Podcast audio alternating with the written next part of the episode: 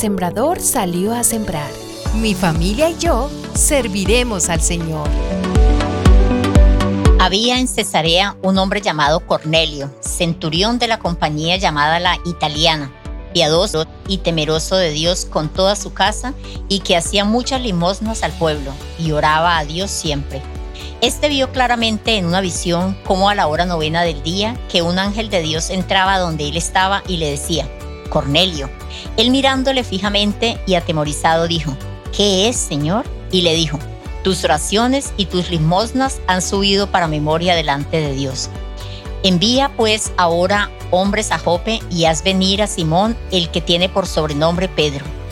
Este posa en casa de cierto Simón Curtidor, que tiene su casa junto al mar él te dirá lo que es necesario que hagas. Hechos 10, 1 al 6.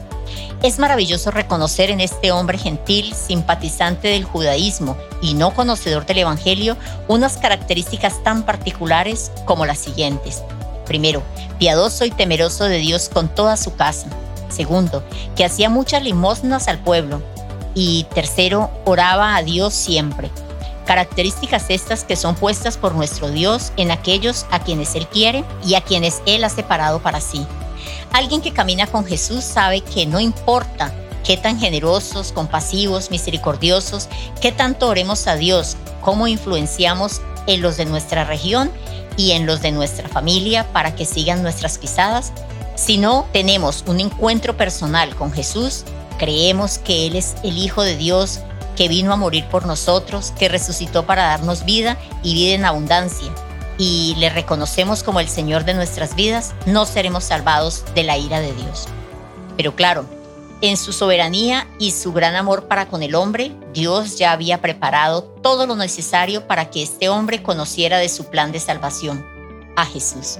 Me fascina observar la ruta que Dios diseñó para lograr el objetivo le dio una visión a Cornelio en la cual le da unas indicaciones precisas, las cuales él sigue a cabalidad. Por otro lado, prepara a Pedro a fin de que no haga acepción de personas y así se pueda acercar con el centurión, pues Pedro era judío y Cornelio era gentil. Y también le da unas indicaciones precisas a Pedro, las cuales éste cumple a cabalidad. Es sorprendente observar cómo Dios teje un perfecto paño de enseñanza, aprendizaje y revelación de su gloria en Cornelio y en Pedro. Cornelio, en medio de todo lo bueno que era, le faltaba algo. Pedro, con todo lo que amaba a Dios, le hacía falta entender que los hijos de Dios solo son instrumentos para su adoración y honra. Cornelio y Pedro obedecen a Dios y de esta manera su gloria es revelada.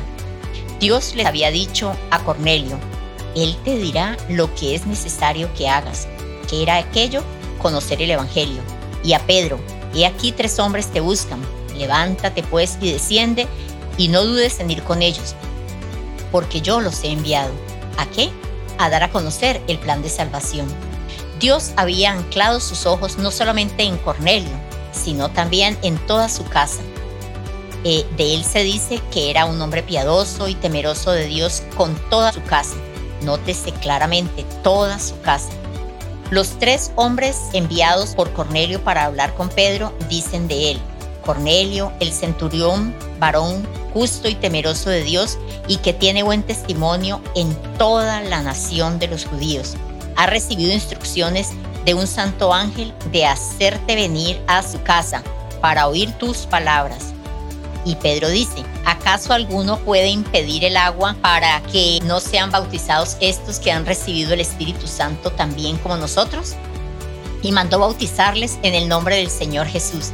Entonces le rogaron que se quedase por algunos días.